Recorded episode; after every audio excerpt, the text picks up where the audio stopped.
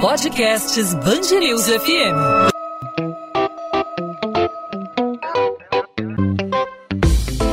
Dois às 20, com Maurício Bastos e Luana Bernardes.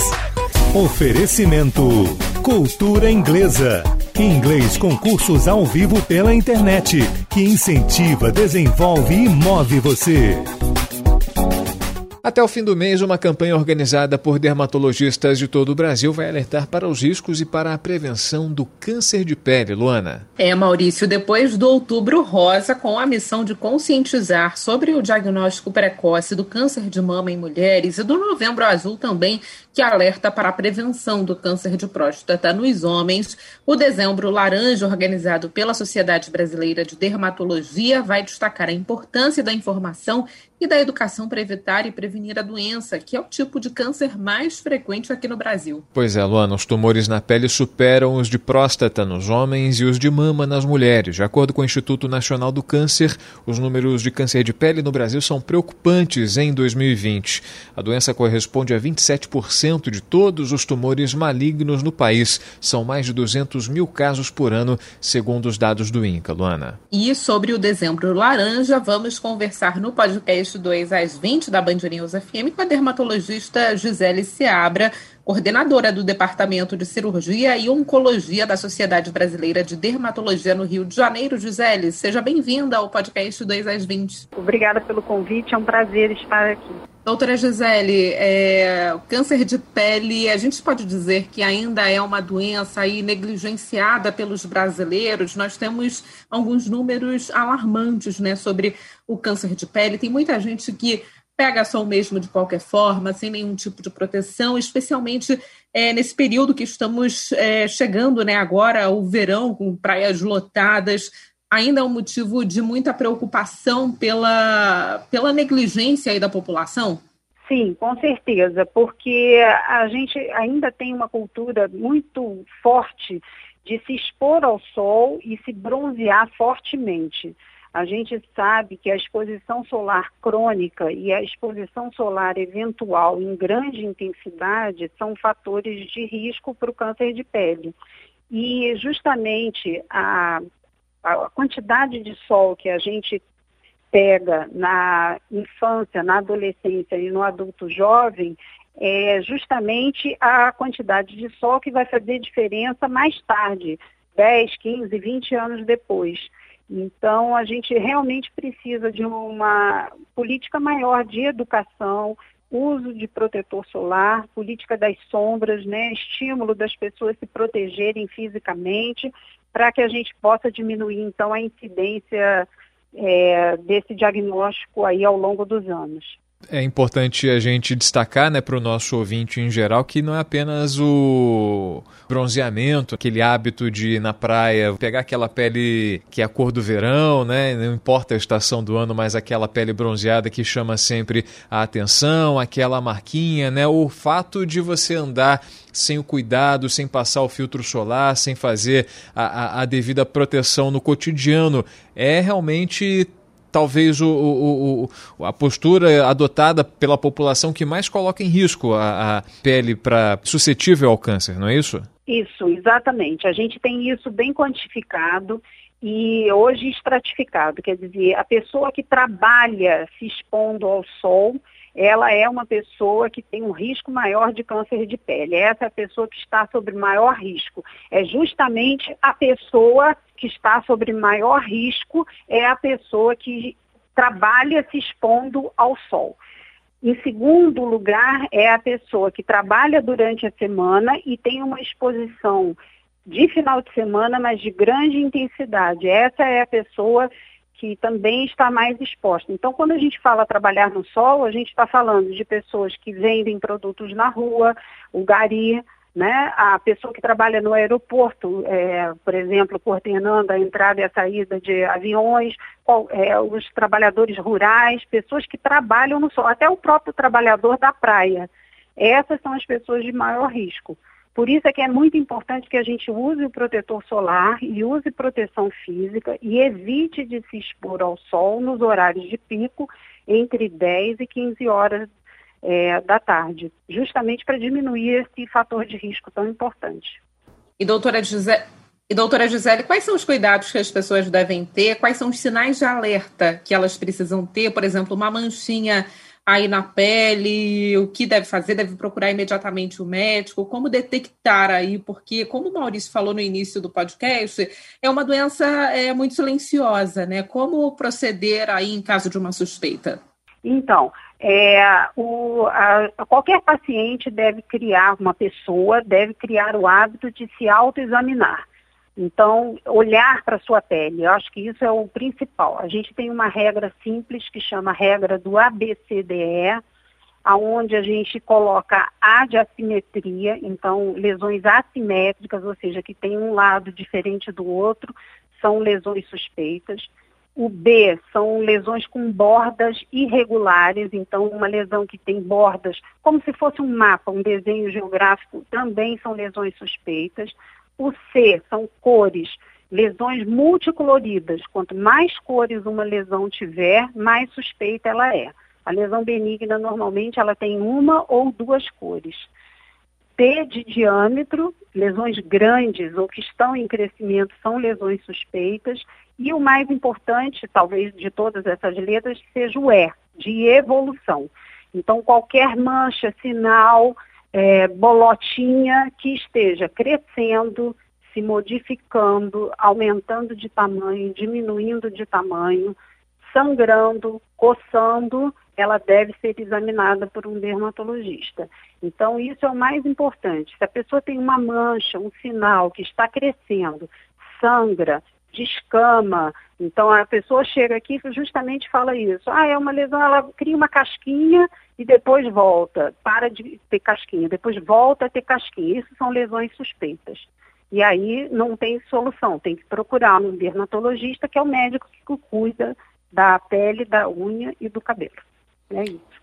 Doutora Gisele, a gente acompanha os dados que o Instituto Nacional de Câncer fornece, né? Fala de mais de 200 mil casos por ano é, de câncer de pele, enfim, dados preocupantes, especialmente esse ano, ano de pandemia, que as pessoas deixaram de ir ao médico praticamente, né? Existe uma noção em relação à mortalidade provocada pelo câncer de pele? O câncer de pele, igual a outros tipos de câncer, também é mortal? A letalidade é alta? Não, justamente por isso, quer dizer, o tipo mais comum, nós temos três grandes tipos de câncer de pele, os mais comuns. Existem tipos mais raros, mas eu vou falar dos três mais comuns. O câncer mais comum, que é o carcinoma base celular, ele é um câncer que tem uma agressividade local. O que, que significa isso? Ele cresce, se ele for no rosto, ou perto do nariz, ou perto de uma orelha, ele pode destruir parcialmente ali aquele local mas ele normalmente, é, excepcionalmente raro, ele dá metástase. Tão raro que a gente diz que ele não dá. Então, justamente por isso, a mortalidade dele é baixa. Mas ele é um câncer que, dependendo da localização, ele pode ser desfigurante e causa um problema de uma mortandade, vamos dizer assim, grande, quer dizer, afeta o convívio social, o trabalho do paciente mas ele normalmente não leva à morte, então a mortalidade é baixíssima. O segundo tipo mais comum é o carcinoma espinocelular, ou de células escamosas. Esse é um câncer que tem um potencial de dar metástase. É, não é o mais comum, mas ele pode dar metástase e sim, o paciente pode vir a óbito. Mas nós temos inúmeros tratamentos antes disso, cirurgias, enfim, é, quimioterapia, radioterapia. Então, não é também o mais comum. Ele tem uma mortalidade, mas é, se for diagnosticado no início e se o paciente for diagnosticado antes de desenvolver esse câncer, nas lesões que são precursoras dele, então é um câncer que também evolui bem. O terceiro é, câncer mais comum, esse sim, ele tem uma letalidade alta se for descoberto tardiamente. Por isso a importância de você realmente se olhar e consultar o dermatologista regularmente, pelo menos uma vez ao ano. O melanoma, que é esse câncer, quando ele é descoberto nas fases iniciais, a taxa de cura dele chega a 100%. Quando você já faz o diagnóstico nas fases mais tardias, essa, essa taxa de mortalidade ela cai é, de sobrevida, né? Ela, tá, ela cai muito, pode chegar a quase 20%. Então, o ideal, o sonho do dermatologista é pegar o melanoma na sua fase inicial, que é onde você tem uma chance de cura de 100%, e o paciente ele pode ser acompanhado com uma resolução ótima, né? Então a gente quando fala em mortalidade a gente fala sempre do melanoma, que é o tumor mais agressivo. Nós estamos conversando aqui no podcast 2 às 20 com a doutora Gisele Seabra, coordenadora do Departamento de Cirurgia e Oncologia da Sociedade Brasileira de Dermatologia no Rio de Janeiro. Doutora Gisele, eu sinto que aqui no Brasil né, nós, nós temos uma cultura do bronzeamento, né? As pessoas querem é, pegar aquela cor mais dourada, né? Garota do Rio Dourada. É, existe uma preocupação com isso, né? E eu lembro quando a gente fala é, do bronzeamento, eu lembro que aqui no Rio a gente tem aquelas, aquele tipo de bronzeamento que ficou muito na moda é, recentemente, que é o com fita isolante. Sempre que eu vejo aquelas mulheres, eu fico assustadíssima com a Sim. forma como elas pegam uma cor muito intensa. Aqui, esse método de bronzeamento é seguro? Qual a melhor forma da pessoa se bronzear, conseguir uma cor aí é, mais corada, né, mais é, de uma forma segura, sem prejudicar a pele? É, é, muito perigoso esse tipo de bronzeamento caseiro, porque acaba que as pessoas passam substâncias que são fotossensibilizantes na pele. O que, que são essas substâncias? A gente tem conhecimento de alguma, alguns produtos que, quando são passados na pele, eles aumentam a chance da pessoa se bronzear. O grande problema é que essas substâncias também fazem um aumento, um risco maior de queimadura. Então, isso é extremamente perigoso. Nós, dermatologistas, é, sempre vemos nessa época do verão algum paciente que tentou fazer isso em casa e realmente se queimou, queimaduras de primeiro e de segundo grau. Isso é extremamente perigoso. É, com relação a bronzeamento, na realidade, quando a gente se expõe ao sol e a gente se bronzeia, isso é um sinal de que a gente realmente é, já passou da, do limite daquela pele. Então, a, o ideal seria usar o protetor, né? E fazer o bronzeamento mais leve possível, né? Eu sei que a gente tem uma cultura da pele morena, bem bronzeada, mas a gente sabe que existem tipos de pele, porque a gente tem vários tipos de pele, pessoas que mesmo que fiquem no sol o dia inteiro, elas jamais se bronzearão. E são justamente essas pessoas que buscam esse bronzeado incessantemente, é, são as que têm o maior risco. Então, é, a gente ficar exposto ao sol e tentar se bronzear é, por muitas horas e sem protetor, e sem proteção física realmente é um risco. O ideal é usar o protetor solar, reaplicar esse protetor a cada duas horas, de preferência aplicá-lo na primeira vez antes de ir ao sol por volta de 15 minutos, meia hora, e usar proteção física, né? A gente esquece que a gente pode usar barracas, pode ficar na sombra, pode usar é, um boné, um chapéu, roupas com tecido UV que conferem proteção. O protetor solar, doutora Gisele, ele precisa ter um alto nível de proteção ou aquele nível mais baixo já funciona? Como escolher o protetor solar para proteger a, forma, a pele de uma forma devida? Então, há, algumas situações são importantes. Crianças abaixo de seis anos não deve, de, perdão, de seis meses não devem usar protetor solar. Então, essas crianças, o, o, o objetivo é deixá-las pouco no sol, né? Alguns minutos só. Uma criança abaixo de seis meses não pode ir à praia passar o dia inteiro no sol, porque ela vai ter internação, insolação. Então, existem protetores infantis que são adequados à pele da criança. Então, nessa faixa etária, o ideal é usar protetores solares infantis. A gente costuma usar um protetor com fator mais alto na criança para que dê uma proteção maior, já que a pele da criança é mais fina. Né? É, o protetor solar para uso diário, ele pode ser um protetor com fator 30 se o paciente não tiver nenhuma doença de pele que piore com a exposição solar ou não esteja fazendo nenhum tratamento que sensibilize a pele, um protetor com fator 30 é mais do que suficiente. É, acima disso, nós usamos protetores com fatores mais altos para que a pessoa consiga ficar um pouco mais de tempo, mas mesmo assim ela precisa reaplicar. A ideia é realmente conferir um pouco de proteção maior. É, mas para uso diário, um fator 30 é mais do que suficiente, não precisa ser maior do que isso. E no caso do bronzeamento artificial, nem sei se ainda é, não, existe essa é proibido no? Brasil. Não. É proibido no Brasil. Ah, tá. É, meia hora de exposição numa câmera de bronzeamento equivale a alguns, é, alguns anos de exposição solar. Então, no Brasil, isso foi um ganho da Sociedade Brasileira de Dermatologia, né? É, houve um parecer anos atrás e aí essas câmeras de bronzeamento elas foram proibidas, felizmente porque nós já temos uma exposição solar excessiva, né? É tudo que a gente não precisa, é de mais um fator para a causa de câncer de pele. Bom, doutora Gisele Seabra, coordenadora do Departamento de Cirurgia e Oncologia da Sociedade Brasileira de Dermatologia no Rio de Janeiro, muito obrigada pela participação, por esclarecer as dúvidas aqui dos nossos ouvintes no podcast 2 às 20. É, eu acho assim, a gente sempre fala da proteção solar e as pessoas acham que é para você ficar enfurnado dentro de casa. Não, não é isso. O que a gente fala, você pode fazer a sua atividade ao ar livre, fazer o seu esporte. Não é nesse momento de pandemia é fundamental que a gente possa, quando possível, ir para uma área externa, claro, de máscara, protegido, mas sempre com proteção, com protetor solar, com roupa adequada e no horário adequado, para a gente poder cuidar da cabeça, mas cuidar da pele também, da pele que a gente quer ter daqui a 10 ou 20 anos.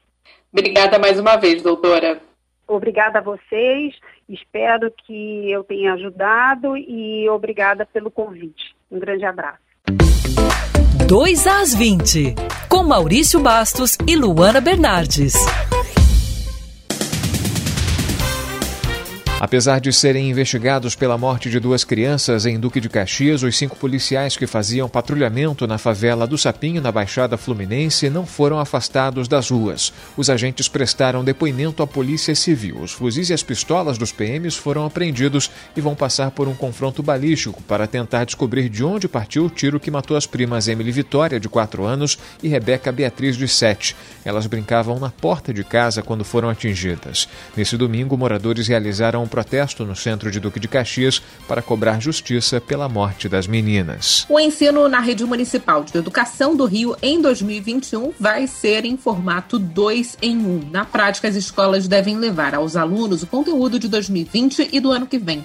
A afirmação é do futuro secretário Renan Ferreirinha, escolhido pelo prefeito do Rio, Eduardo Paes. O deputado estadual estuda as melhores maneiras para colocar a medida em prática. Entrevista exclusiva à Band News FM, Ferreirinha afirmou que realiza reuniões com o Sindicato dos Professores e com pais de alunos para elaborar o projeto educacional. Além disso, o futuro secretário de Educação revela que um conselho com especialistas da área da saúde será criado. O Carnaval do Rio vai ser realizado em junho de 2021. A afirmação é da futura presidente da Rio Tour, nomeada pelo prefeito eleito Eduardo Paes.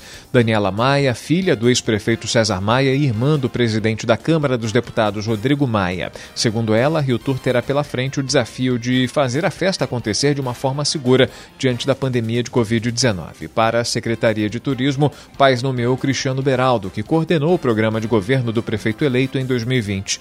De acordo com o Paz, a pasta vai estreitar as relações com o estado de São Paulo para atrair os turistas para a capital fluminense. Completando seu primeiro aniversário, a Roda Gigante Rio Star recebeu 65% menos visitantes que o esperado. Por causa da pandemia, a atração ficou cinco meses sem girar e recebeu 320 mil pessoas. A expectativa era que um milhão de visitantes fossem ao ponto turístico. Entre 6 de dezembro de 2019 e 15 de março deste ano, a empresa vendeu 200 mil ingressos. Quando reabriu em agosto, a roda foi adaptada com capacidade reduzida. Entre 15 de agosto e 30 de novembro, foram aproximadamente 120 mil pessoas. Mesmo com os problemas, a Rio Star afirma que a decisão de desativar a atração não foi pensada. O ingresso da roda gigante custa R$ 59,00 pela internet e R$ 70,00 na bilheteria física. O funcionamento do Roxy, o único cinema de rua ainda em atividade no Rio, foi interrompido por tempo indeterminado. O espaço chegou a ser reaberto no fim de outubro, mas, de acordo com a rede Kinoplex, devido a resultados que inviabilizam a operação do local, as atividades voltam a ser paralisadas temporariamente. Um dos motivos que colocam o faturamento da unidade em xeque é o fato de o público predominante no bairro ser de idosos, que fazem parte do grupo de risco. 2 às 20.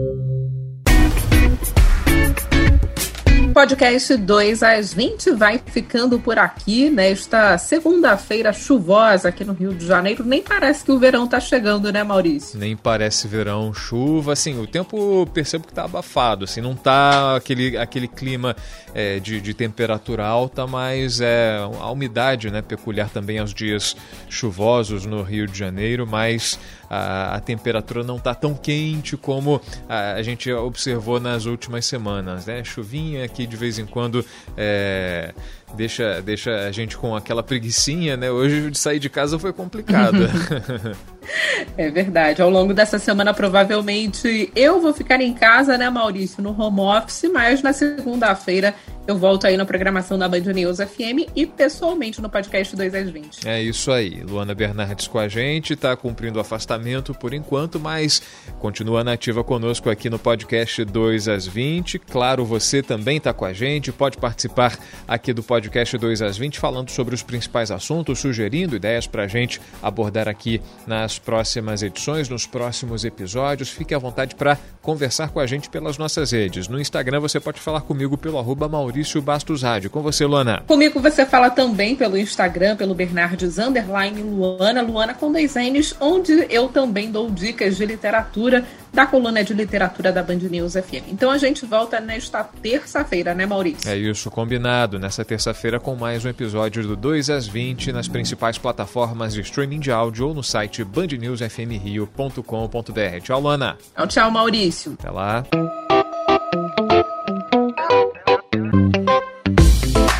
Dois às 20, com Maurício Bastos e Luana Bernardes.